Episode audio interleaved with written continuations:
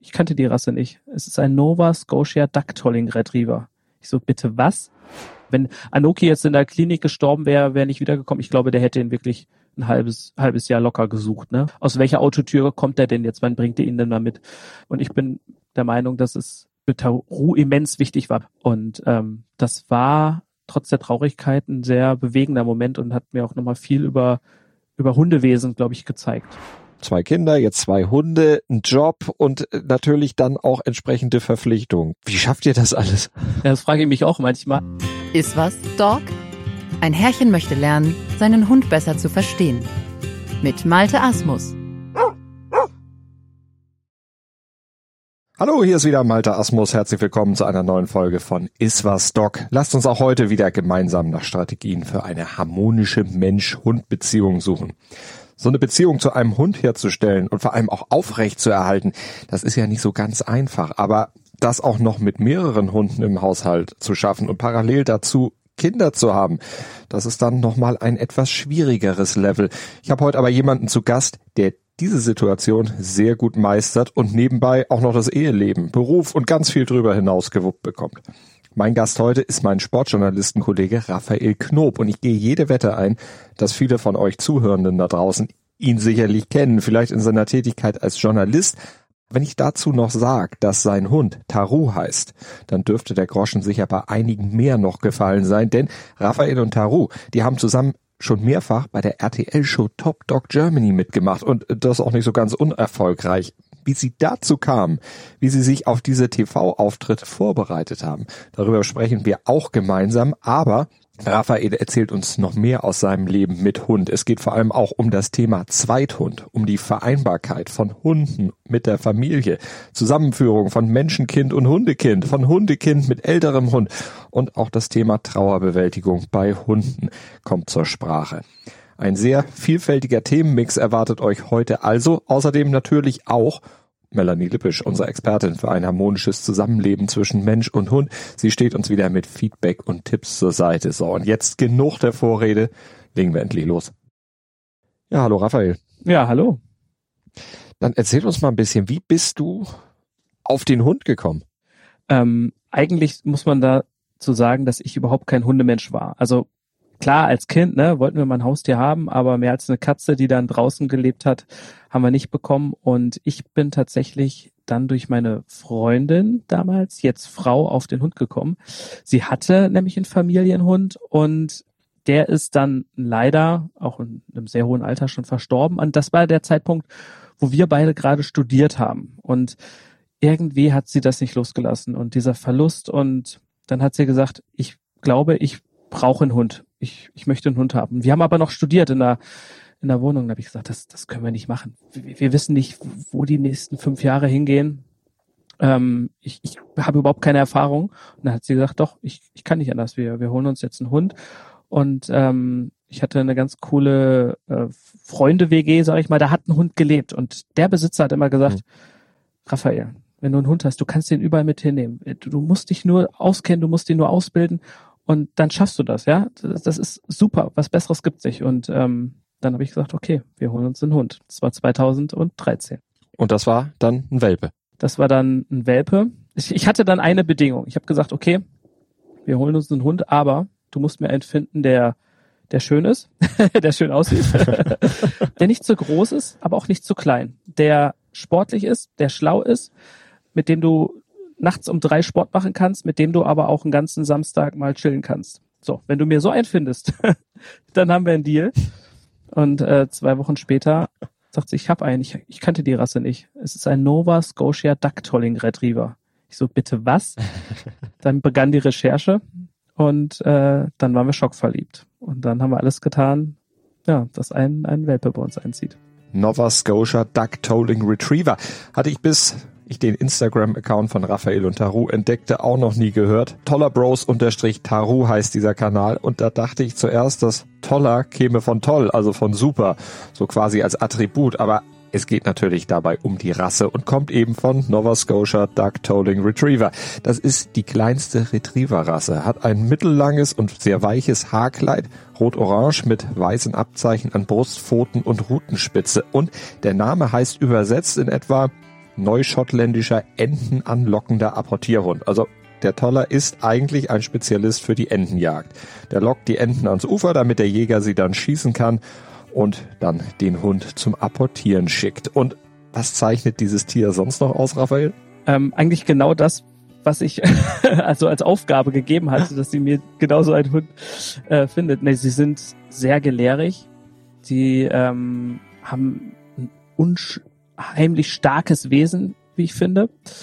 Ähm, sie sind wissbegierig, sie sind sportlich, sie sind dynamisch. Also ja, also für mich einfach tatsächlich der perfekte Hund. Also du kannst sie mit ins Wasser nehmen, du kannst mit ihnen joggen gehen, du kannst mit ihnen aber Denksportaufgaben machen. Natürlich die, die, die Arbeit schlechthin, äh, das, die Dummy-Arbeit für einen Ducktolling Retriever. Viele mittlerweile, ähm, wir, wir sagen ja zu der Rasse oft Toller, also weil es einfach die Abkürzung ist. Mhm. Ähm, viele Tollerbesitzer sind durch den Toller zum Jagen gekommen, ähm, wirklich zur, zur Entenfasanenjagd. Ähm, das sind wirklich, wirklich tolle Hunde. Wie ja. der Name schon sagt, toller Hund. ja. Ja, absolut. es ist mal lustig, ne? wenn jemand, jemand fragt, äh, was, was hast du denn für einen Hund, dann sage ich, ein toller. Ja, klar. Und dann erklärt man, ja. Und erklären müssen wir auch das Bros im Namen von Taros Insta-Account. Und da steckt leider eine traurige Geschichte hinter, denn ursprünglich war Taro nicht alleine bei Raphael und seiner Familie, sondern er war eigentlich einige Jahre der Zweithund. Angefangen hatten die Hundstage in Raphaels Leben nämlich mit Anoki, Taros älterem Bruder, der allerdings vor einigen Jahren leider verstarb. Aber mit Taro fing dann bei Insta alles richtig an, mit dem Account. Genau, also das, den habe ich übrigens schon seit 2014, glaube ich, oder 15 mit Tarudan. Genau, als Tarudan zwei Jahre später kam und ich in äh, meiner Ausbildung war zum äh, Volo Volontariat zum Journalismus, da ging ja Twitter war da ganz viel und Snapchat und Insta wurde da größer und dann habe ich gedacht, um das einfach mal, bei uns wurde das gesagt, als Journalist brauchst du diese sozialen Medien und mhm. dann habe ich gedacht, okay, ich will aber nicht für mich einen Account machen, ich möchte trotzdem recherchieren, also habe ich einen Hunde-Account gemacht.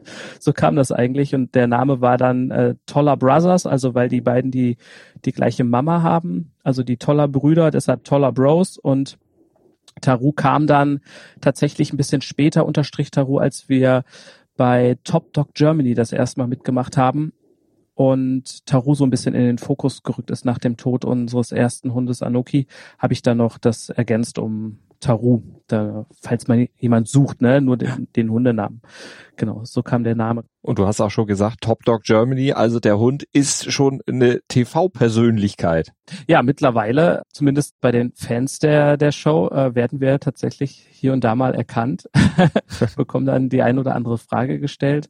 Und ähm, das war irgendwann aus der Laune heraus. Also wir hatten die erste Staffel damals gesehen und ähm, wir selber machen jetzt nicht aktiv Hundesport, aber natürlich immer mal auf, auf den Spaziergängen im Alltag, das, was ich auch zeige, ne? Einfach, damit der eigene Spaziergang nicht so langweilig wird.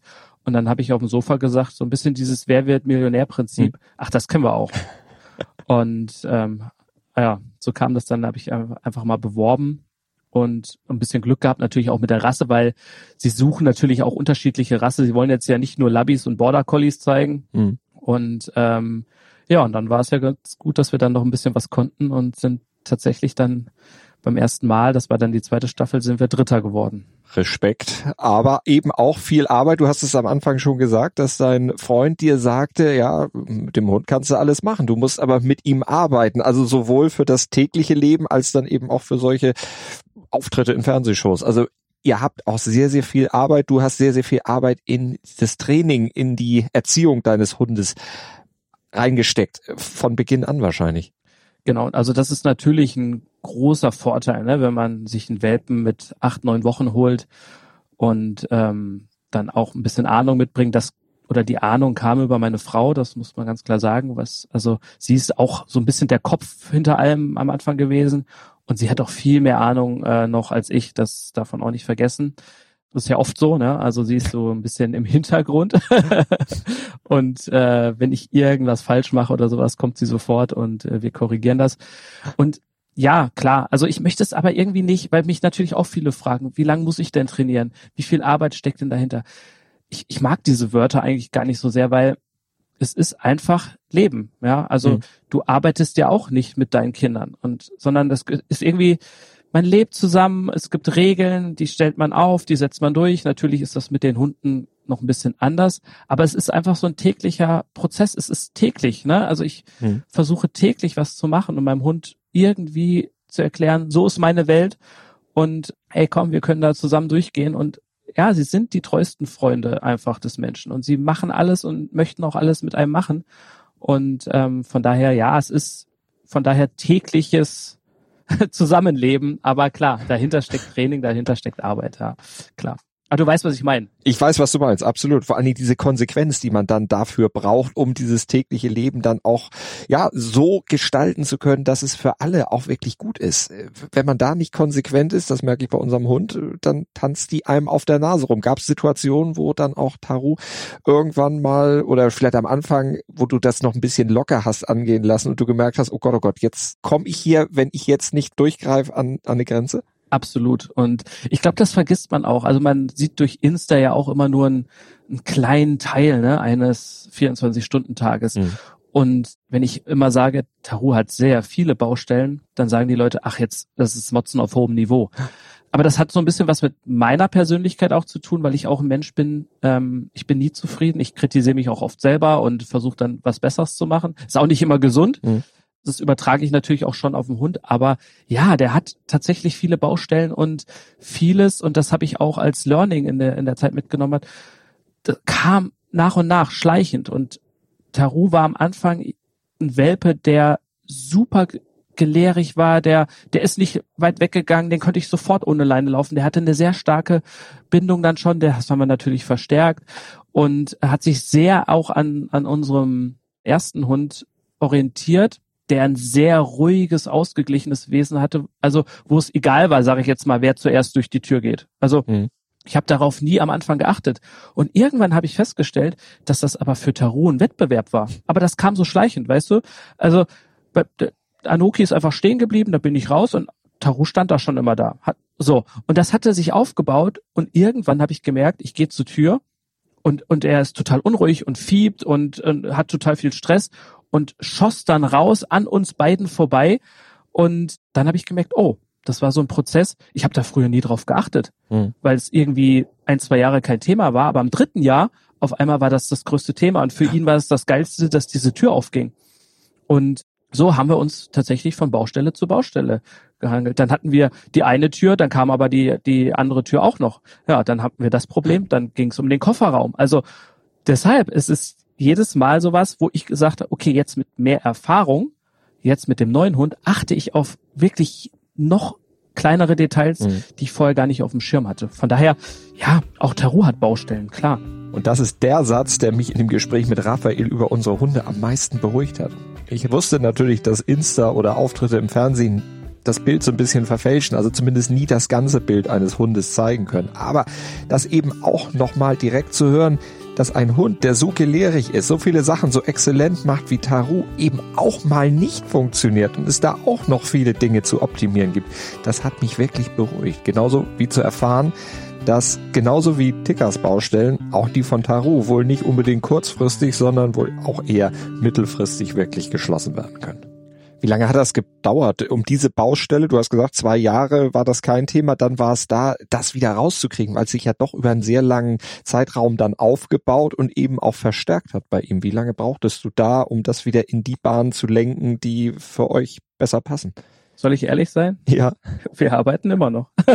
okay. Also es ist tatsächlich, und das meine ich, ich kann das jetzt so nicht ganz beurteilen, ähm, ob das jetzt rassetypisch ist bei den Tollern ähm, oder hundetypisch durch alle Rassen. Also sie beobachten uns ja ständig. Mhm. Und wenn er zum Beispiel merkt, ich mache mir einen Airport rein, mhm. hat er die Verbindung, ich bin nicht ganz bei ihm. Okay.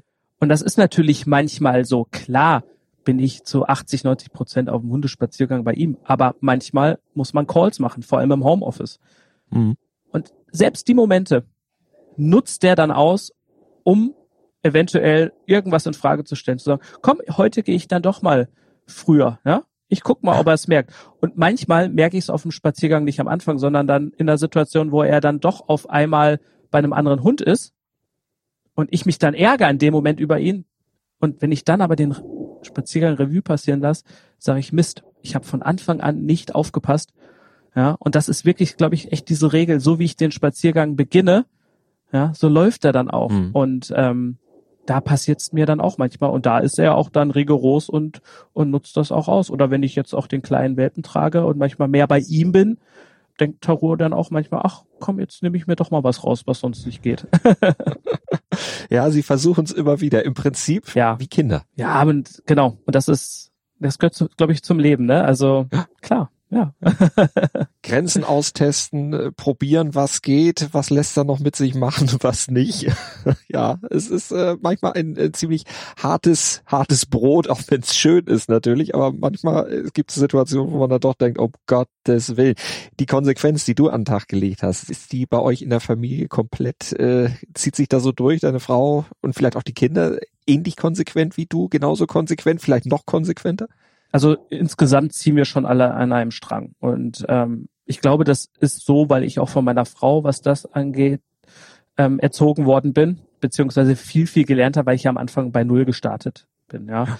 Und ich da auch wirklich großen Respekt vor, vor ihrem Wissen, vor ihrer Herangehensweise hat. Sie ist auch keine Hundetrainerin, aber ähm, sie hat ein sehr gutes Gespür für, für. Und ich würde sogar sagen, sie ist noch konsequenter in einigen Sachen da lasse ich schon mal ein bisschen mehr laufen.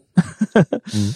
Wir haben oft so, und das hat sich jetzt in den letzten Jahren entwickelt, da ich mich natürlich auch versucht habe, selber ein bisschen äh, ja, Wissen auch anzueignen. Ähm, allein dadurch, dass ich ja Journalist bin, versuche ich viel zu lesen, auch viele neue Studien zu lesen. Und äh, unsere größte Diskussion ist mittlerweile die Leine. Mhm. sie sagt viel, du musst ihn öfter anleihen und sie kann das gar nicht manchmal mit angucken, dass ich äh, Taro nicht so oft anleine, vor allem in der Stadt. Und ich hasse Leinen, ja. Ich, mich nerven diese Dinger.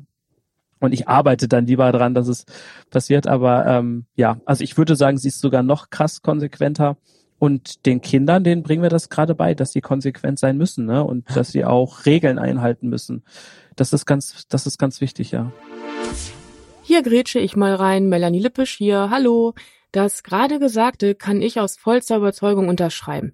Regeln sind die Grundvoraussetzung dafür, dass das Zusammenleben zwischen dir und deinem Hund harmonisch abläuft, insbesondere wenn Kinder mit im Haushalt leben. Zu dem Thema erzählt Raphael gleich mehr, aber ich möchte an dieser Stelle erstmal lobend erwähnen, dass ich es super finde, dass du, Raphael, sehr ehrlich damit umgehst, dass selbst ihr kleine Baustellen habt. Das denkt man als Außenstehender ja gar nicht, wenn man Top Dog sieht oder Videos auf deinem Insta-Kanal. Aber bei mir und meiner Amy, ein Hütehund-Mix aus dem Tierschutz, ist das nicht anders.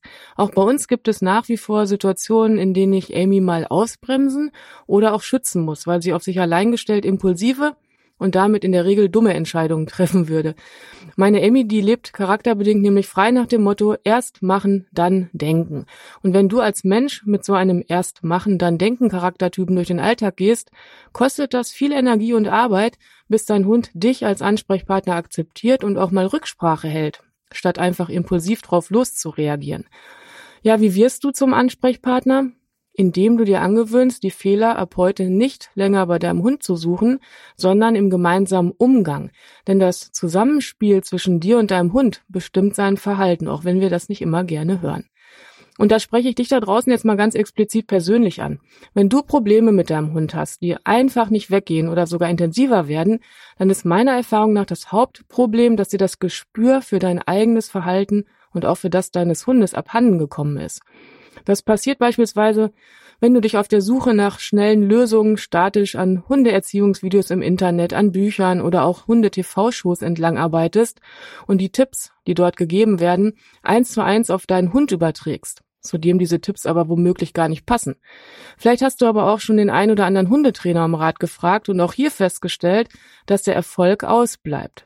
Denn auch unter Fachleuten, da tummeln sich Menschen, denen es schwerfällt, sich auf unterschiedliche Mensch- und Hundetypen einzustellen und die im Umkehrschluss die ihrer Meinung nach eine richtige Trainingsmethode runterrasseln. Und du als Kunde bist dann zwar eine Stange Geld los, aber die Probleme mit deinem Hund bleiben, weil ihr, dein Hund und du auf euch abgestimmte Hilfestellung benötigt. Und die ist immer individuell. Du, Raphael und deine Frau, ihr seid ein gutes Beispiel dafür, dass es nicht zwingend einen Trainerschein braucht, damit sich der Hund harmonisch ins Familienleben eingliedert. Was ihr macht, ist wichtig für euch alle da draußen. Setz von Anfang an Grenzen und gib deinem Hund dadurch einen verlässlichen Rahmen vor. Nutz deinen gesunden Menschenverstand und lerne aus Situationen, die aktuell schief laufen. Biete deinem Hund situativ Schutz und natürlich auch tägliche Auslastung und das angepasst an die Persönlichkeit deines Hundes. Denn Verhaltensveränderungen bewirkst du nur, wenn du das große Ganze siehst. Und da du mit deinem Hund zusammenlebst, liegt die Macht, etwas zum Positiven zu verändern, ganz bei dir. Und damit gebe ich zurück an Malte. Es geht weiter mit dem wichtigen Thema Kind und Hund. Die Kinder kamen ja nach den Hunden sozusagen, hattest du mir im Vorgespräch erzählt. Wie lief diese ja, Zusammenführung? Die lief eigentlich sehr gut und ich glaube, man braucht Geduld. Mhm. Und ja, natürlich muss auch vorher schon einiges stimmen, ja.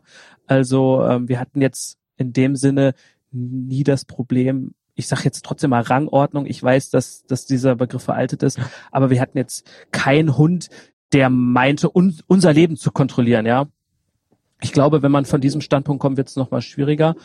Und wir haben trotzdem, ähm, weil mit Kindern ändert sich ja auch räumlich einiges, ja. Mhm. Und ein Beispiel, die alte Ruhezone von den Hunden ist jetzt ein Kinderzimmer. Ja das muss ein Hund erstmal verstehen. Ja, das ist ein Prozess. Das heißt, wir, wir haben eine neue Ruhezone geschaffen. Man, man muss da gewöhnen. Also das ist, das war schon sehr wichtig. Auch räumlich ändert sich was für den Hund, ja. Und nicht nur in der Situation. Und dann haben wir es so gemacht. Und da bewundere ich auch meine Frau. Sie hat bei allen beiden Kindern, die haben ja nur ein Jahr Abstand, ähm, hat sie gesagt, ich, ich will direkt nach der Geburt will ich zurück. Ja. Ich will jetzt nicht die Hunde abgeben, drei Wochen vorher, drei Wochen danach und wir holen die uns irgendwie einen Monat später wieder. Und äh, wir haben es bei beiden Kindern geschafft. Wir haben quasi entbunden und äh, sind dann nach Hause und genau und die Hunde merken ja auch, das war auch spannend zu sehen in der Schwangerschaft. Äh, die haben das gerochen, dass da was anders mhm. ist. Die die die riechen ja die Hormonveränderung, diese Stimmungsänderung und auf all diese ja Änderungen haben wir versucht zu reagieren, natürlich mit Ruhe und den Hunden auch klar gemacht, ey, ihr seid trotzdem noch Teil, wir machen, wir lassen euch noch aus, nach wie vor, also wir nehmen uns Zeit für euch. Also einfach dieses Drumherum, kein Vergessen, alle mitnehmen, aber dennoch haben wir auch gesagt, okay, ihr dürft auch das Baby beschnuppern, ihr, ihr dürft es auch mal anlecken, weil es ist ja auch Hunde, ja, orientieren sich auch mit der Zunge daran. Ja. Aber wenn wir sagen, stopp, ja, dann müsst ihr auch aufhören. Ja, und das hat eigentlich ganz gut geklappt und haben dann den Hunden Grenzen aufgezeigt.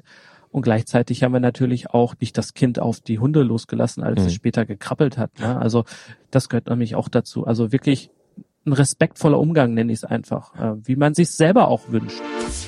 Ach, das ist Musik in meinen Ohren, wie das bei euch läuft. Denn beim Thema Kind und Hund sind Probleme häufig vorprogrammiert. Warum?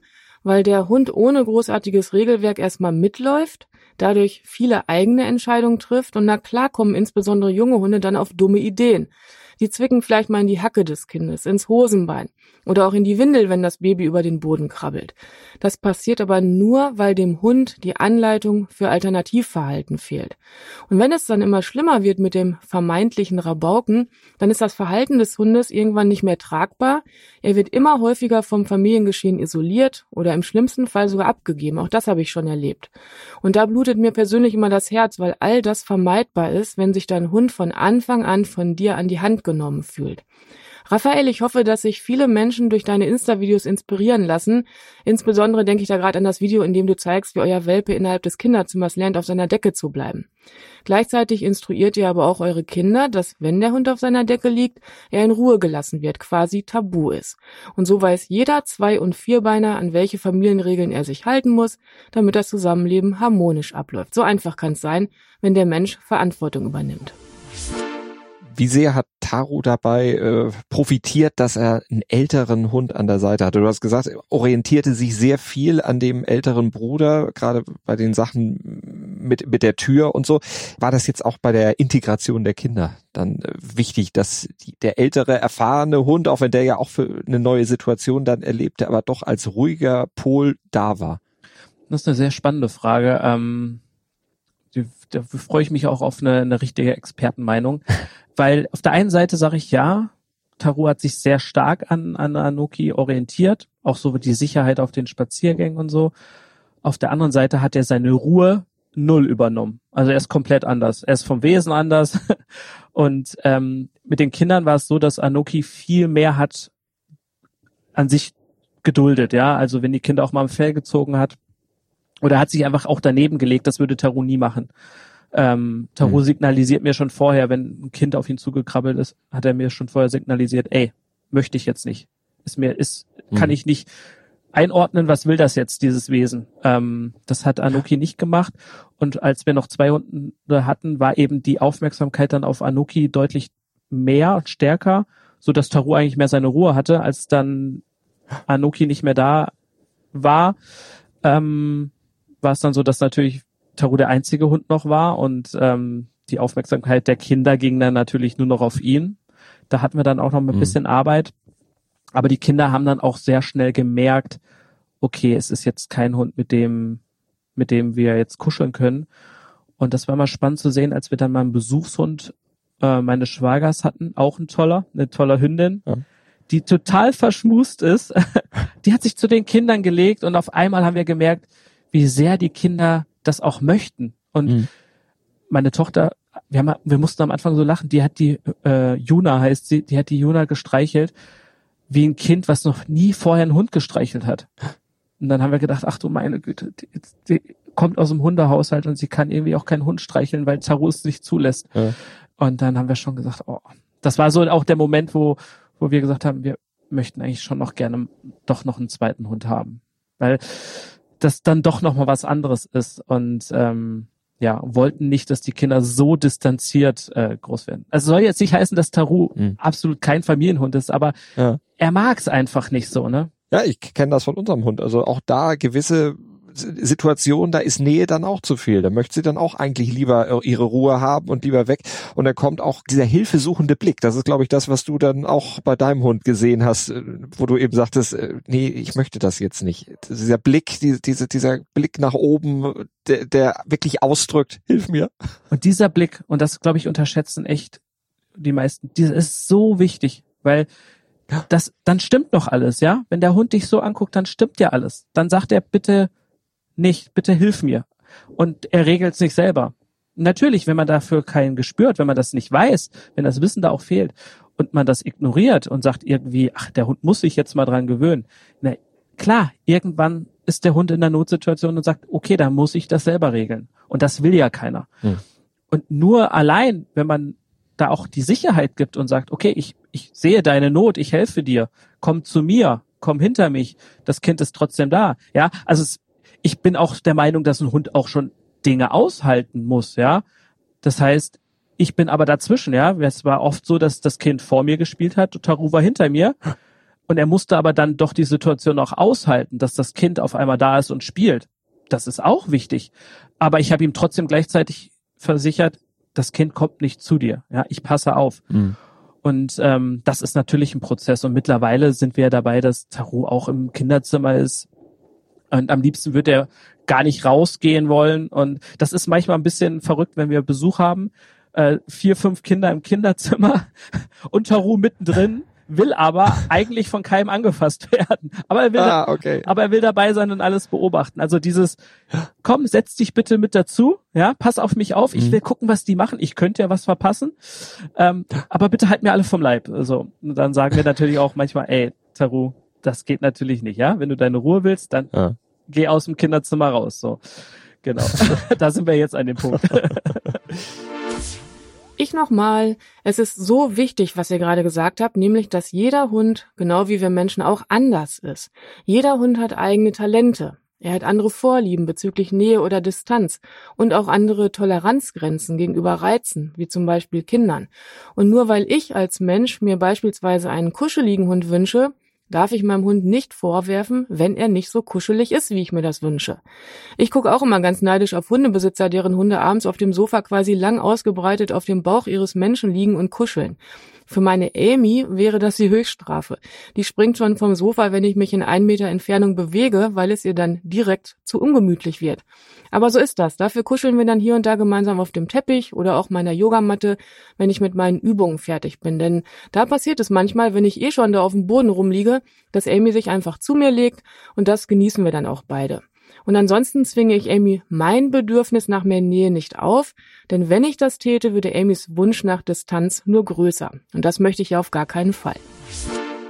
Jetzt kommt ein harter Schnitt, aber an diesem Punkt des Gesprächs musste ich dann doch nochmal den Tod von Anoki ansprechen. Ein Thema, mit dem ich mich, das gebe ich gerne zu, unheimlich schwer tue. Tod und Krankheit, das sind zwei Themen, denen ich sehr, sehr gerne aus dem Weg gehe. Bei Menschen sowieso, aber eben auch bei Hunden. Mein Hund ist jetzt erst zwei, aber wenn ich darüber nachdenke, dass sie eines fernen Tages mal Oh, nee, aber wir kommen leider um dieses Thema hier nicht drumherum. Es gehört eben zum Leben mit dazu.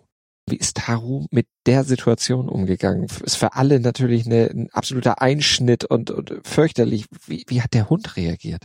Ja, da gibt's, genau, ich, vielleicht erzähle ich erstmal die Geschichte ja. und dann sage ich noch meine, meine, meine Erfahrung und Meinung dazu. Ja. Also, das, was mit ihm nicht stimmte, hat, glaube ich, Taru sogar vor uns gemerkt. Und zwar habe ich irgendwann, das aber das war im Nachhinein. Ich habe aber dann mhm. gemerkt, dass er ihn versucht hat zu dominieren. Also er hat echt öfter versucht aufzureiten. Und ich habe mich schon immer gedacht, Mensch, Taru, was ist denn los? Also wird jetzt Anoki dann doch alt und kann nicht mehr. Aber er hat einfach gemerkt, das ist ein geschwächter, geschwächtes Tier in unserem Familienrudel.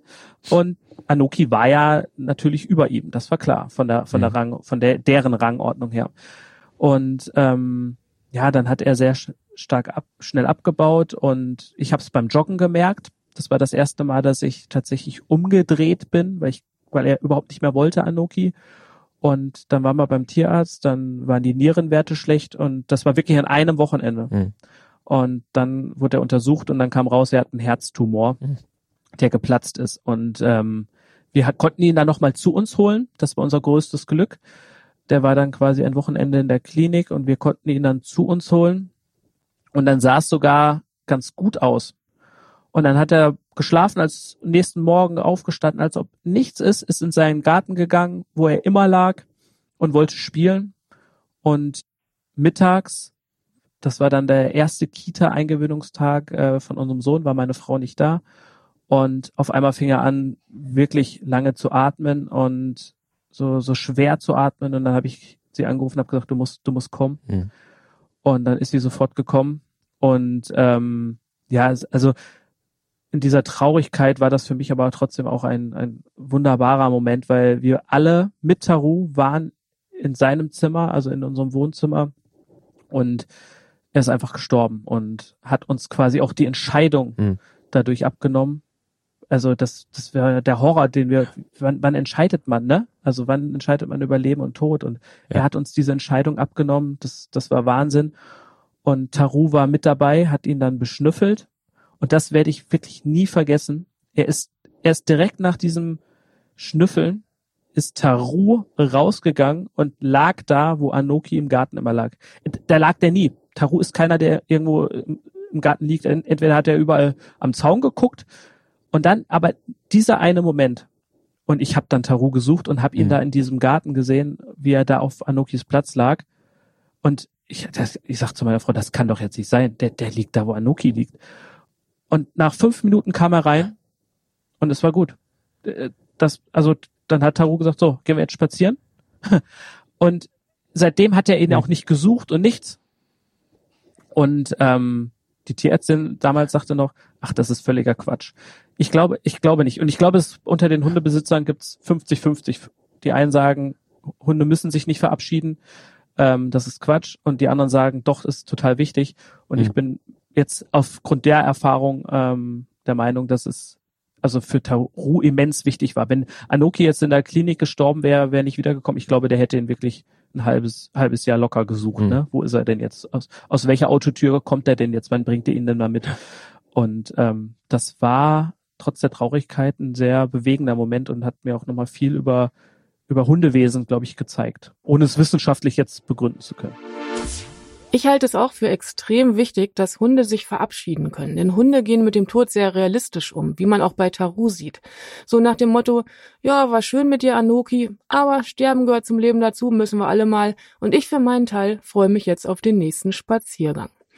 Ausnahmen bestätigen natürlich wie immer die Regel, denn wenn Hunde es zum Beispiel gewöhnt sind, sich sehr stark einander zu orientieren, weil der Mensch zwar anwesend, für sie aber kein sozialer Orientierungspunkt ist, dann kann für den Hund, der übrig bleibt, eine Welt zusammenbrechen. Einfach weil ihm sein Ratgeber fehlt, an dem er sich immer orientiert hat. Meine Amy zum Beispiel, die hat aufgrund dessen, dass meine Familie und ich 400 Kilometer entfernt voneinander wohnen, nicht mitbekommen, als unsere Familienhündin Ella starb. Und hat Ella, wenn wir zu Besuch waren, noch wochenlang gesucht, weil es überall nach Ella roch, aber keine Ella mehr da war. Und auch Amy legte sich beim ersten Besuch nach Ellas Tod genau dahin, wo Ella gestorben war. Das war irgendwie gruselig und gleichzeitig auch extrem emotional für uns. Malte hat zu dem Thema auch noch eine persönliche Erfahrung. Das erinnert mich an den Moment, als der ja, erste Hund meiner Kindheit, Jugend äh, gestorben war. Äh, der war länger krank und es, da war auch schon, im Grunde war der Tierarzt schon bestellt, der die Einschläferung vornehmen sollte, weil der Hund sich gequält hatte, hatte Lungenkrebs und äh, da ging nichts mehr, der atmete schwer, der konnte kaum noch laufen, hatte dann durch Cortison noch mal so ein paar Tage, wo er gesünder wirkte, aber es natürlich auch nicht war und irgendwann ist er dann zusammengebrochen und im Grunde eine Stunde bevor der Tierarzt dann tatsächlich kam. Und der Moment, als er dann gestorben war, es wurde alles still, hatte ich das Gefühl. Also auch Vögel hörten auf zu zwitschern. Es war im Sommer, normaler Sommertag, aber in dem Moment wurde es komplett still, als seine Atmung aussetzte. Ja, es ist manchmal, es ist verrückt. Und ja, und es gibt ja auch oft, ne, wenn, wenn Tiere sterben oder auch Menschen sterben, auf einmal setzt sich ein Vogel auf die Fensterbank und man interpretiert dann auch vielleicht viel rein. Ja. Ähm, und ich habe dann mich auch lange damit beschäftigt und aber das sind ja Fakten und Taru lag nie auf diesem Platz und lag seitdem auch nicht mehr da. Nur in diesem einen Moment und da ist das schon, also da habe ich das mir auch nicht eingebildet oder so, ne? Mhm. Und ja, ich glaube, er brauchte dann auch die kurze Zeit und wa warum auch nicht? Also warum sollte er nicht sich verabschieden in dem Moment. Ne? Hunde trauern natürlich auch anders oder trauern vielleicht noch gar nicht so lang, aber Taru kannte ja Anoki von, von Beginn an, von, von der achten Woche. Mhm. Und ja, und deshalb glaube ich schon an diesen einen magischen Moment, klar. Habt ihr in der Folgezeit mit ihm was anders gemacht? War er dann mehr im Mittelpunkt, weil er ja die Aufmerksamkeit so jetzt erstmal dann nicht mehr teilen musste, in Anführungsstrichen? Äh, habt ihr ihn äh, dann mehr, ja, sagt man manchmal so lapidar, in Watte gepackt? Ach, eigentlich gar nicht. Klar war die Aufmerksamkeit dann eine andere. Die war nur noch auf ihn. Ich glaube, das hat ihm am Anfang auch nicht so gepasst. ähm, ich finde jetzt im Nachhinein hat er uns total viel gegeben in dem Moment, weil es ist so ein bisschen so beides. Wenn man plötzlich dann nur noch einen Hund hat, ist, es fühlt sich an, also stell mal vor, du hast nur noch ein Kind. Dann, das fühlt sich an wie Urlaub an auf einmal, ne? Mhm. Ähm, also die Spaziergänge an sich waren total leicht, ja. Also ein Hund und ähm, waren aber auch total traurig, weil jeden Meter haben wir natürlich mit beiden Hunden verbunden. Aber dadurch, dass Taru so normal war und wie immer und ja, musst du ja funktionieren und kannst dich gar nicht mehr dann so mit dem, dem, dem Trauern beschäftigen. Das, das hat gut getan. Und insgesamt hat Taru auch, glaube ich, gut getan. Also er ist sehr gereift dadurch, habe ich das Gefühl. Also er ist deutlich souveräner in anderen Hundesituationen geworden und ich konnte dann noch mehr konzentrierter auf ihn achten, ihn dadurch auch mehr Selbstbewusstsein, glaube ich, auch geben oder wir beide. Und er hat das schon auch, glaube ich, ein Stück genossen. Ähm, auf der anderen Seite merke ich aber auch, wenn ich mal mit anderen äh, Hundebesitzer, Besitzerinnen spazieren gehe, irgendwie braucht er es auch. Ne? Immer die, also er orientiert sich dann schon sehr stark. Was macht denn der andere Hund und wo geht der hin? Und ja, hm. ähm, schwer jetzt zu sagen, ob er jetzt sich ärgert, dass wir jetzt einen zweiten Hund uns geholt haben. Momentan sagt er noch, äh, wann, wann geht der wieder? Aber ich glaube, das dauert nicht lange und dann ähm, ist er froh, da auch jemand wieder zu haben. Seit kurzem gibt's, das klang ja eben schon etwas durch, wieder zwei Toller im Haus von Raphael und seiner Familie, denn vor wenigen Wochen kam Nuvi dazu, ein kleiner Welpe, dem Raphael und seine Familie nun die Welt zeigen und damit auch Tarus Welt, ich würde jetzt mal sagen, bereichern, auch wenn Taro das, wie ich Raphaels Worten entnehme, aktuell wohl noch nicht so sieht, weil er nun eben auch nicht mehr die erste und einzige Geige spielt. Wie lange war er Solohund? Na, es ist jetzt, unser Hund ist jetzt, ähm, Anoki ist August, was haben wir jetzt? Ja, vor zwei Jahren, also am August 21 mhm. ist er verstorben, ist jetzt über zwei Jahre Solohund. Ja, das ist natürlich eine Zeit, in der man sich dann auch schon gewöhnt. Und wenn du sagst, er hat ja auch dann manche Eigenarten dann auch schleichend sich angewöhnt, dann ist sowas natürlich auch was, was dann in der Prägung des Hundes sich sicherlich auch niederschlägt. Ich wüsste jetzt nicht, was passieren würde, wenn ich unserem Hund einen Zweithund zur Seite stellen würde, wie schön sie das fändet, zumal sie sowieso noch ein bisschen anders drauf ist, aber er kannte das ja zumindest dann schon mal. Wie hat er in dem Moment reagiert, als ihr mit dem Welpen dann auf dem Arm nach Hause kamt? Also er war mit dabei, ähm, auch bei der Zusammenführung und ja, da war es einfach ganz normal. Ähm, ich glaube, da hat er sich nichts gedacht in, in Anführungsstrichen. Ähm, wir mussten ein bisschen viel fahren an dem Wochenende. Also dadurch war natürlich auch Taru schon gestresst und als wir dann hier abends zu Hause angekommen sind, äh, war er schon sehr gestresst. Also, aber ich glaube, das darf man auch nicht überbewerten. Aber er war sehr verunsichert, hat sehr viel gebellt und am nächsten Morgen war es aber schon besser. Mhm. Und mittlerweile ist es kein Problem mehr nach einer Woche. Ähm, es ist jetzt aber nicht so, es gibt so die ersten Spielaufforderungen von, äh, von Nuvi, ähm, die ignoriert er komplett drin und draußen, also als ob er Luft wäre. Mhm. Und ähm, draußen, ja, guckt er jetzt aber schon noch mal, ne? Wo ist er denn, wenn ich ihn mal aus dem Sack lasse und gibt ihm da auch die Sicherheit? Und was natürlich ist, aber das ist ganz klar, Taru hat ja seinen Rückzugsort, seine Box. Also da darf Nuvi natürlich nicht hinkommen. Ne? Das, das, und das ist auch das Einzige, was er verteidigen darf. Ne? Was er zum Beispiel nicht darf, ist von Nuvi ein Spielzeug klauen, ins Wohnzimmer gehen und wenn der Kleine dann kommt, ihn dann verbellen. Ne? Also mhm. da sagen wir auch, nee, das, da ist eine Grenze, mhm. na, da korrigieren wir ihn auch und sagen, ey, nein, mhm. und spielen dann aber mit beiden. Das ist, glaube ich, auch ganz wichtig. Das ist wie bei den Kindern, ja, dann setze ich mich zwischen die ja. und spiele einmal mit dem einen Hund, dann sage ich dem, sorry Nuvi, so, jetzt ist Taru dran, dann spiele ich mit Taru. Also ich löse viel spielerisch und ich glaube, dass das jetzt besser läuft, aber sie können noch nicht so viel miteinander anfangen. Nuvi möchte mehr, er wird auch mutiger und er wird sich auch irgendwann die Butter nicht vom Brot nehmen. Und ich glaube, er wird sogar der souveränere Hund äh, vom Wesen her. Ähm, und was eine, eine Sache, die, die wir jetzt schon geschafft haben, ich habe ja gesagt, wir hatten das Problem mit den Türen. Mhm. Und ja, normalerweise musst du jede Tür, ne, Hund ist aufgeregt, okay, Tür zu, kein Spaziergang. Mal ganz im Ernst, wann schaffe ich das im Alltag? Äh, in unserem Alltag geht das nicht, ja? ja. Ich, muss, wenn ich mit den Kindern raus muss morgens und Taru ist öfter beim, beim ähm, Kita-Weg dabei, ja, da kann ich nicht eine halbe Stunde warten, bis mein Hund ruhig ist. Das geht einfach nicht. Ja. Und das ist jetzt so, da wir ja auch viel an der Stubenreinheit üben, müssen wir sehr oft raus. Wir mhm. müssen ja alle 30 Minuten raus. Und für Taru war das in den ersten Tagen, was? Die Tür geht auf? Was? Ich, ich bin dabei, ich komme. Und dann kannst du aber sagen, oh, schade. Ja. Also nicht in dem, nicht in dem Zustand. Und wir haben es jetzt nach einer Woche geschafft, dass Tarot auf einmal ruhig ist bei den Türen. Oh. also, wenn das jetzt noch ein, zwei Wochen geht, haben wir die eine Baustelle dank des Welpens schon mal bei Tarot abgestellt.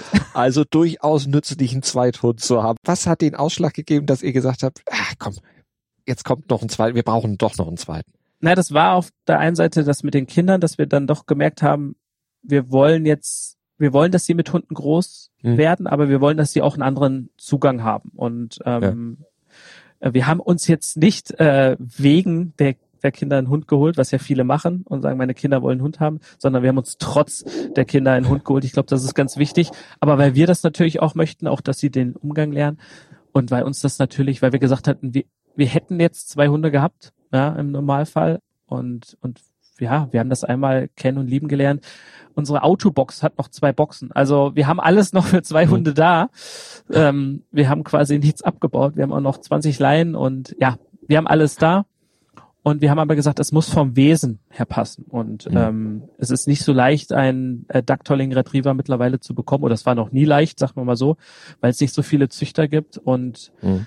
das ist wirklich eine Rasse, die, die, ja, diese Hobbyzuchten sind ja eh so, mh, hm, aber das ist so eine seltene Rasse und das braucht so viel Know-how, die zu züchten und die achten auf so viel. Deshalb war für uns klar, okay, es muss ein zertifizierter Züchter sein. Mhm.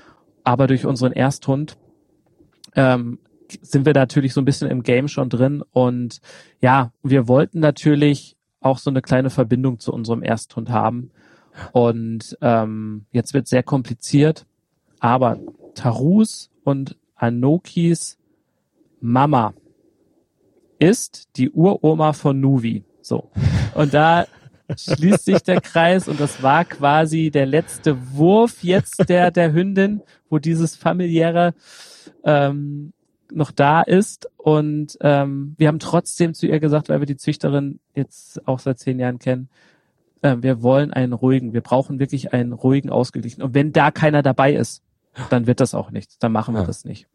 Und ähm, ja, und dann hat sie gesagt, sie achtet drauf und guckt und sie hatte auch sehr viel Ahnung und wir haben dann auch ihr vertraut und haben gesagt, okay, wenn sie sagt, der Hund ist dabei, sie kennt oder kennt unsere Situation und bis jetzt muss ich sagen, super. Also mhm. super Treffer, ja.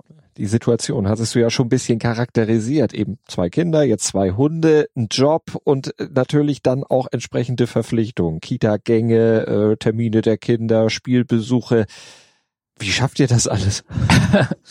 Das frage ich mich auch manchmal. Aber ich frage mich das eigentlich nur, wenn ich gefragt werde, wie ich das schaffe. Mhm. Ich, klar, es gehört eine gewisse Organisation dazu. Weil, also man muss dazu noch sagen, wir sind komplett alleine in Berlin. Wir haben keine Großeltern, wo wir mal die Kinder parken können. Wir haben auch kein Kindermädchen. ich glaube, das verkompliziert das manchmal noch. Mhm. Und ich bin auch nicht der organisierteste Mensch. Also, wenn ich dir meinen Schreibtisch zeigen würde, hier, an dem ich gerade sitze. Ja, und trotzdem sind wir organisiert, glaube ich. Ja, unorganisiert, organisiert, würde ich sagen. Was wir gemacht haben, wir haben und mussten das ja, weil wir keinen hatten, wir haben die Kinder schon sehr früh zu einem mitgenommen, ja. Also hm. ich sag mal so, ohne dass das jetzt nach Kinderarbeit klingen soll, aber die helfen uns beim Kochen, die helfen uns beim Aufräumen. Wir sind oder wir haben so ein bisschen diese Erziehungsmethode, dass wir ihnen sehr viel erklären und gar nicht sagen, ey, ich muss jetzt putzen, sondern ey, ähm, kannst du mir helfen?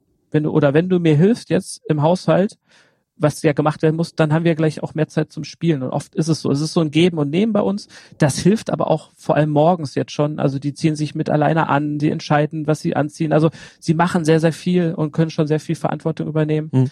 Dann ähm, war es ja so, dass meine Frau auch lange dann zu Hause war durch die Kinder. Und ähm, sie ist tatsächlich dann auch organisierter in einem. Sie ist, äh, sie ist beim LKA, bei der Polizei. Von daher bringt sie da schon mal eine ganz andere ähm, Struktur mit als ich. Und mhm. ähm, dadurch hab ich, haben wir auch ganz gute Möglichkeiten. Das muss man auch sehen, ähm, dass sie sich durch ihre Gleitzeit dann auch, als sie dann äh, wieder arbeiten war, an meine Schichten anpassen kann. Das haben ja auch nicht viele. Ne? Also wenn du zwei Partner mhm. hast, die einen 9-to-5-Job haben, die von 8 bis 18 Uhr weg sind, ja, wüsste ich auch nicht, wie wir das machen. Ich arbeite aber sehr viel Frühschicht, das heißt, mhm. sie übernimmt die Morgenstunden mit Aufwachen, äh, Kinder anziehen und Hunde, Kita-Runde ist dann auch oft eins, ja. Äh, dann geht sie zur Arbeit und ich komme mittags, gehe dann die große Runde, mache ein bisschen Content und hol die Kinder und wir haben Nachmittag. Und so findet man sich dann auf einmal doch wieder in einem ganz guten mhm. Tagesablauf und Rhythmus wieder, ne? Und hat dann auch noch Zeit, äh, sich auf Fernsehshows vorzubereiten und da dann auch die Dreharbeiten mitzumachen. Wie hast du, Taro, vorbereitet auf Top Dog Germany? Na, dadurch, dass wir sehr früh schon angefangen haben, ihm beizubringen, zu lernen. Das ist ja das, was ich versuche auch auf Instagram zu zeigen, dass wenn man die Möglichkeit hat, dann fällt am Ende alles deutlich leichter. Also wenn der Hund einmal weiß, was er machen soll, wenn er von sich aus lernt, Dinge anzubieten. Und Hunde wollen das, ist das ist rasseunabhängig, ja. Mal ein bisschen denken lassen. Ich habe oft das Gefühl, auch in der Hundewelpenschule, dass viele viel zu schnell noch ein Kommando hinterher und noch eine Anweisung und noch eine und lass den Hund doch mal arbeiten. Lass ihn dir doch mal was anbieten. Mhm. Viele sagen, mein Hund macht das nicht, mein Hund will das nicht. Ja, das hat alles auch einen Grund, weshalb der Hund das nicht will. Und ähm, dadurch ist natürlich Taru schon schnell im Lernen. Zudem kommt natürlich auch noch die Rasse hinzu, dass er dann doch sehr schnell Dinge umsetzen kann. Und ja, wir haben immer mal gearbeitet ähm, auf den oder auf dem Spaziergang, weil einfach nur spazieren gehen äh, war uns zu langweilig und ist es auch nach wie vor. Und für uns war schon immer klar, der Hund hat auch einfach mehr davon, ey, geh raus, lass ihn sich lösen, weiß ich nicht, 200 Meter zur nächsten Wiese, auch in der Stadt ist das möglich, und mach und arbeite. Schick ihn irgendwo rum, lass ihn mal liegen, mhm. bau mal ein Springen übers Bein ein, vielleicht mal Slalom durch die Beine. Und so kamen wir rein, dass Tarun natürlich sehr viele Grundkommandos hat, wie ziehen, wie halten, wie abwarten können, Suchspiele machen und all diese Komponenten finden sich ja auch wieder bei Top Dog. Also die Grundlagen sind eigentlich irgendwo draufspringen können, mal was ziehen können, was bestimmtes suchen können, apportieren können. Und das sind eigentlich Grundlagen, finde ich. Ja. Und die finden sich bei Top Dog wieder. Und ähm, von daher hm. haben wir uns ehrlicherweise für die erste, für das erste Jahr kaum vorbereitet. Wir sind da echt hin und haben, weil wir die Kinder aber noch sehr klein waren, ähm, komm, wir machen das, wir haben nichts zu verlieren. Wir haben uns dieses Jahr für die dritte Staffel sehr viel vorbereitet, weil unter anderem Slackline als Übung in dem Aufgabenblock drankommen oder sollte, so. Mhm. Kam im Endeffekt nicht dran, aber das war, wo wir gesagt haben, okay, das, das kann Taru nicht, das ist keine Grundlage, das müssen wir langsam aufbauen. Da steckt ja auch Muskulatur dahinter. Also, und deshalb haben wir sehr, oder meine Frau hat das gemacht, sehr viel Slackline-Training Anfang des Jahres gemacht und ähm, nichtsdestotrotz, die, die Grundlagen waren ja dann, waren ja dann da und im Endeffekt sind wir, was heißt gescheitert, aber das war dann im Finallauf, haben uns ein paar Sekunden gefehlt, weil eigentlich, wir haben so einen Trick, wo er gegen eine Wand springt und ähm, diesen Trick, den kann er eigentlich im Schlaf und in der Show hat er nicht gemacht und das war auch für mich dann ein Moment, wo ich das erste Mal auch überfordert war, überrascht war mhm. und auch das gar nicht so richtig sagen konnte, was da genau passiert ist. Ich war dann hatte dann auch in dem Moment keine Lösung, keine Lösung parat. Das ärgert mich nach wie vor. Und meine Frau hat dann sofort äh, gesagt, warum hast du nicht einfach das und das gemacht? und ähm, da habe ich dann auch gemerkt, dass sie dann doch nochmal intuitiver, noch stärker war. Deshalb war die Überlegung, dass sie vielleicht auch mal antritt mit Taru. Mhm. Aber wird sie dann vielleicht auch irgendwann mal machen. Aber ähm, nichtsdestotrotz war es trotzdem super. Und dann hat man auch mal wieder gemerkt, du kannst trainieren, du kannst die Grundlagen haben, es sind aber auch keine Maschinen und ähm, es ist tagesformabhängig. Und das, da, das vergessen auch viele. Es ist ja auch eine Studiosituation. Das wollte ich gerade sagen. Ja, du kennst das ja auch aus dem Sportbereich. Ja. ja. Publikum ist zwar nicht da, das wird eingespielt, aber du hast ja die riesen Segway, Kamerawagen, Kamerakräne. Du hast da jemanden, der da mitläuft als Schiedsrichter. Hm. Ja, diese ganzen Lichter, das ist ja alles komplett anders. Das ist ja auch dann so neon lila und das, ich würde gerne mal wissen, wie das für Hunde aussieht. Ja, von daher, das ja. darf man dann natürlich auch nicht vergessen. Ne? Und dann natürlich noch die eigene Anspannung. Und ich glaube, mhm. dass das auch ein bisschen war, dass ich auch zu viel wollte im Endeffekt. Und das auch ein bisschen auf ihn übertragen habe. Bist du ein Eislaufhunde, Papa? ja, schon, schon, schon ein bisschen, ja, kann man auf jeden Fall so sagen. Ja. Aber im Prinzip, wer die Grundlagen ja auch mal übt und die machen ja auch wirklich Spaß und der Hund hat auch Spaß, der kann da auch mitmachen, mhm. klar. Ja, ich glaube, für meinen Hund wäre das nichts. Da wird diese ganze, das ganze drumherum wird zu, zu ablenkend und auch zu potenziell gefährlich für sie. Das würde sie, glaube ich, nicht mitmachen. Und dann vor allen Dingen, was auch noch ein Grund wäre, warum sie wahrscheinlich nicht mitmachen könnte, hört man eigentlich Frank Buschmann da parallel kommentieren, weil den kennt sie von der Konferenz äh, der Bundesliga und da ist sie schon oft aufgewacht, wenn der plötzlich schrie. Nein, nein, du kennst Kollege Buschi, ne? Man hört so die, die, die Live-Kommentare nichts, aber die sind ja in der Halle. Ja? Und das mhm. heißt, wenn er mal richtig eskaliert, hört man das auch, ja. und dann würde der Hund wahrscheinlich denken, was ist jetzt? da hat sich Taru aber nicht von aus dem Konzept bringen lassen. Nee, und das, das ist auch ein großes Glück. Der ist dann so bei mir, der ist dann so drin. Mhm. Genau, das, das ist dann schon das hat natürlich auch nicht jeder Hund, ne? Aber das ähm, unterscheidet dann auch vielleicht von einer Top-Leistung zu einer guten Leistung. Und ja, er ist da einfach, den, den könnte ich wirklich nachts um, um drei Uhr wecken, der wird mit mir Marathon laufen, begeistert. Ja. Und er wird dann nach, nach zwei Stunden, äh, wenn ich dann nicht mehr aufstehen kann vom Sofa, wird er sagen, äh, so, und was machen wir jetzt noch? Also Taru ist da echt eine andere Nummer und von daher auch prädestiniert und ja, ja klar, ähm, wäre schon, ich, ich habe immer gesagt, das, das ist eigentlich ist er ein Top Dog. Ähm, und wir wollen mal diese Border Collie, die haben mhm. jetzt, es gibt ja drei Staffeln und dreimal hat ein Border Collie gewonnen und das fuchst uns natürlich äh, ganz schön, ja, das muss man sagen. die Dominanz der Border Collies brechen, die Aufgabe für die nächsten Jahre. Vielleicht aber ja auch nicht nur mit Taru, sondern dann im, im Duo. Gibt's das auch? Ja, also wenn, wenn Nuvi sich ähnlich etabliert, wir müssen natürlich jetzt erstmal warten mit Springen und Rennen. Mhm. Aber wir schaffen die Grundlagen für ein gutes Zusammenleben und wir schaffen natürlich dann auch bald die Grundlagen für, für eine tolle Auslastung. Und klar, wenn, wenn er das erste Mal den Sla sieht, wie Taru durch den Slalom geht und wenn wir den ja eh schon aufbauen, dann ist das Training gleiches. Wir werden das spielerisch ganz locker mit einfließen lassen. Wir werden da auch nichts professionelleres rausmachen. Ähm, ja. Und dann, es warten ja schon viele, auch aus, viele aus der Community warten ja darauf, dass meine Frau endlich mal antritt. Gegeneinander mit zwei Hunden. Das muss man sich mal vorstellen. Ne? Stell dir mal vor, ich bin drei Jahre dabei, schaffe es endlich ins Finale und muss dann gegen meine Frau äh, ran. Ähm, ja, dann ziehe ich, glaube ich, auch einen kürzeren. Weil das muss man auch sagen, und wir haben das dieses Jahr thematisiert, mhm. dass alle, wirklich alle Trickgrundlagen hat sie geschaffen. Und ich bin der ausführende Part.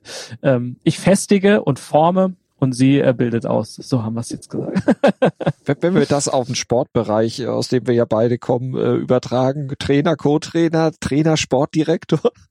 ich würde eher sagen, wenn ich vielleicht mal auf die Berliner Mannschaft, auf die Hertaner hier gucke, ja, super Jugendarbeit, wirklich hm. krass, wo man sich ja fragt, ey, warum spielt er nicht oben in der Liga mit mit so einer geilen Jugendarbeit? Oder guck dir Schalke an, ja. oder welche Talente aus der Schalke Jugend so, und oben kommt nur noch, ja, was weiß ich. Vielleicht kann man so, so beschreiben. Also meine Frau macht quasi dies, die Jugendarbeit, formt und sagt, hier, hast du dein Talent, mach was raus. und, und, und ich versaus dann so ungefähr. ah, ja. Nein, nicht versauen. Versauen ist ja auch relativ. Ich meine, Platz drei äh, bei Top Dog ja. ist ja jetzt so schlecht auch nicht. Und wenn Border Collie vorne sowieso gesetzt ist, ja, da hast du gar keine Chance. Aber bester, toller. Ja, genau, so, so kann man es und so muss man es auch sehen. Aber genau, ich wäre selber mal überrascht, wenn wenn dann mal der der Ausbildungstrainer äh, in die Bundesliga geht und selber sich auf die Trainerbank setzt. Ja. Wäre ich, wär ich für zu haben, ja. Warum nicht? Die Ziele sind auf jeden Fall gesteckt für die, für die nächsten Jahre und äh, die Trainingsinhalte entsprechend auch. Du hattest vorhin gesagt, Baustellen hat Taru immer noch. Und äh, gibt es eine, wo du sagst, die muss ich auf jeden Fall noch wegkriegen oder die, das ist ganz, ganz wichtig, dass die vielleicht als nächstes dann auch äh, irgendwann mal beendet ist? Naja, also es gibt eine Baustelle, die tatsächlich jetzt auch neu aufgekommen ist ja, es passiert auch im Seniorenalter. Es hat eben was mit einem, mit dem Wohnungs, wir haben ja durch die Kinderzimmer haben wir ja umgetauscht und er hat seine neue Ruhezone und die hat er jetzt noch nicht so lang. Mhm. Und diese Ruhezone ist, glaube ich, zu nah an der Tür. Also an der wirklich Klingeltür. Mhm. Und ihn triggert momentan die Klingel. Ja, also er hat jetzt angefangen, wirklich zu bellen. Und er geht zwar dann auch in seine Box und ja, trotzdem meint er dann noch zu bellen. Und das ist so eine mhm. Aufgabe, ich glaube, da werden wir jetzt dann nochmal uns sehr drauf konzentrieren. Also es ist jetzt nicht so, dass er dann hinstürmt, ne? Wir kriegen ihn auch, sagen wir, auf mhm. die Decke oder in seine Box. Das ist kein Problem. Das, das macht er auch freiwillig mittlerweile. Ähm, aber aus dieser Box heraus fängt er an ja. ähm, und ist noch aufgeregt und ist noch unsicher. Aber jetzt ihn quasi in der Box, in seinem Bereich zu korrigieren oder jetzt, du kannst es ja auch nicht positiv bestärken, das Verhalten, ja. Mhm. Kannst du nicht sagen, oh, fein, mach weiter. Ähm, ja, da sind wir gerade dran, einen Lösungsansatz ja. zu bekommen. Und von daher haben wir zwar einige Baustellen auch abgeschaffen. Und jetzt das mit dem, insgesamt mit diesem, mit dieser Ungeduld durch den Welpen läuft schon viel besser, mhm. aber das ist noch so eine Sache, dass er ja, er darf bellen und toller sind auch, das muss, da muss man immer auch dann in die Rassebeschreibung gucken, sind auch eine sehr, also aufmerksame Rasse, ja. Also sie zeigen an. Das sind keine Schutzhunde, aber sie zeigen Gefahren quasi an. Also ist es völlig rassetypisch, dass ein Toller, wenn es klingelt, wenn was Neues passiert, erstmal bellt. Mhm. Aber ich möchte trotzdem, dass wenn er dann in seinem Bereich ist und ich sage, hey, ich habe gesehen, das ist eine Situation, die kann ich einschätzen, alles gut, der bringt mir nur ein Paket oder das ist nur eine Nachbarin, du musst dich darum nicht kümmern, dann, dann möchte ich, dass er ähm, auch entspannt. Mhm. Und da sind wir gerade am, am Üben und da habe ich noch nicht den richtigen Ansatz gefunden. Treue Podcast-Hörer wissen, das ist quasi die Dauerbaustelle meines Hundes. Bei uns merke ich auf jeden Fall, dass vor allem Konsequenz wichtig ist, um die zu schließen und dass ich auch mal mit kleinen Schritten zufrieden sein muss und dem Hund nicht zu viel abverlangen darf. Aber es fällt mir leider manchmal etwas schwer. Ja, es sind, genau, es sind, sind kleine Schritte und ich glaube, es ist da auch ganz wichtig, wieder auch dem Hund zu signalisieren, ja, ich kümmere mich drum. Ey, danke, wir haben zusammengearbeitet. Du hast mir es angezeigt. Wunderbar. Ich hätte es ohne dich hätte ich das nie gehört. Ja. Also das war wirklich. Aber dann, dann möchte ich, dass wenn ich sage, okay, wir haben die Situation eingeschätzt, ich habe mich drum gekümmert, da möchte ich auch eine gewisse Ruhe haben. Und ähm, ja, sehr spannend. Ähm, mal gucken, wer schneller ist. Ich glaube ihr, aber das äh, ah, mal gucken. Gewöhnt sich der Kleine das auch schon dann an oder guckt er sich das ab? Der große bellt, da muss ich doch auch. auch spannende Frage. Ja, wir gucken natürlich jetzt auch ganz, ganz stark, was wir eben bei Taro nicht so gemacht haben. Wie reagiert er jetzt schon ne, drauf? Er findet es, glaube ich, eher noch komisch und sagt, ne, warum bellt er denn? Es hat doch nur geklingelt. Aber genau, dass wir ihn jetzt schon auch unterbinden, da nicht hinzugehen. Ne? Also, dass er einfach lernt, er hat mit der Klingel gar nichts zu tun. Mhm. Und das wird jetzt schwer für unseren Besuch, die bald kommen, ja, die natürlich auch den Welpen sehen werden. Der, sie werden den Welpen erstmal nicht sehen. Ja. Ne? Und das ist auch so was, der Besuch kommt erstmal an, setzt sich erstmal und vielleicht nach 15 Minuten, ja, ist dann auch irgendwann mal ein Welpe da, ne? Und das werden wir so strikt machen, wirklich. Ja. Äh, da, da habe ich bei den ersten beiden Hunden auch nicht drauf geachtet und Ja. bei unserem Eltern war es überhaupt nie ein Problem. Und Taru freut sich so sehr auf Beru ne? Und deshalb denke ich auch oft mit der Klingel, er hat immer das Gefühl, vielleicht kommt jetzt jemand, der mit ihm was Geiles Mhm. macht, ne? Mhm. Und genau, da achten wir auch jetzt von Beginn an drauf, ja. Hast du abschließend noch einen Tipp für Menschen, die sich einen Zweithund holen, für die Zusammenführung generell, für die Überlegung, die man sich macht, wenn man das tatsächlich plant und umsetzen möchte? Also ich finde die Veränderung von zwei, also erst auf zwei Ton ist gar nicht so groß. Ist Vielleicht ähnlich wie bei Kindern, ohne das immer vergleichen zu wollen. Weil, ich sag mal, Läuft so mit. ja, das, das Leben ist ja schon auf den Hund oder sollte schon auf den Hund mitgepolt sein. Ja, dass man äh, so was die Runden angeht, was Füttern angeht, et- etc., was das Alleinbleiben angeht, ähm, das ist ja, wenn man sich das erste Mal einen Hund holt, ist das ja schon einschneidender. So, das meine ich damit. Ich find's großartig. Also zwei Hunde sind super. Sie, sie können sich vor allem am Spaziergang feuern. Ist nochmal ein ganz anderes Zusammenleben. Ähm, man muss natürlich voll dahinter stehen, man muss es wollen. Man muss auch den Worst Case vielleicht mit einplanen, dass man vielleicht auch manchmal zweimal gehen muss am Tag. Also es gehört alles irgendwie dazu. Ähm, und so einen richtigen Tipp, ja, ähm, ich glaube, das, das sind so unterschiedliche. Ja, der eine Hund freut sich total, kuschelt sofort mit mit dem Welpen und dann sind die Best Buddies. Bei uns dauert es ein bisschen länger, ja, und trotzdem machen wir viel zusammen. Ja, ich, ich glaube, man so einen richtigen Tipp, weiß ich gar nicht. Ich glaube, wenn man wenn man das möchte, dann schafft man das. So, das ist das Einzige, was ich sagen kann. Wenn man das wirklich möchte, dann schafft man das und dann lebt man das auch äh, seinem Hund vor und ähm, dann klappt das auch. Aber ja, es ist natürlich, was natürlich ist so ein Restaurantbesuch, ne? Man wird immer angeguckt, wenn man auf einmal mit zwei äh, Hunden ankommt, als als wenn nur einer ist. Ja. Wenn die dann aber merken, oh, die zwei Hunde waren jetzt zwei Stunden lang komplett ruhig und sind überhaupt noch da, dann kriegt man auf einmal Respekt gezollt. Ne? Aber am Anfang gucken dich alle nur an und sagen, was willst du denn jetzt hier? Mhm. Und das ist vielleicht so eine sowas, ähm, genau, was man auch noch bedenken sollte. Und klar, die, die Unterbringung muss geklärt sein. Also wenn man wirklich mal in Urlaub will und, und den Hund nicht mitnehmen kann, ne, wer nimmt zwei Hunde? Mhm. Ja, will man sie getrennt weggeben? Also das sind einfach Überlegungen, die man vorher machen sollte. Aber wenn man das dann alles durchdacht hat und das will, dann schafft man das. Gutes Schlusswort. Raphael, danke. Und vielen Dank natürlich auch an Melanie Lippisch für ihr Feedback. Danke an euch fürs Zuhören. Wenn euch ist was Doc gefällt, dann sagt's gerne weiter allen, die sich für Hunde und eine gute Mensch-Hund-Beziehung interessieren. Abonniert unseren Podcast, wenn ihr es noch nicht habt. Liked, bewertet, was das Zeug hält. Ja, und dann bis zum nächsten Mal. Eine harmonische Zeit mit eurem Hund. Ist was, Dog? Mit Malte Asmus. Jetzt bewerten, abonnieren und weiterempfehlen.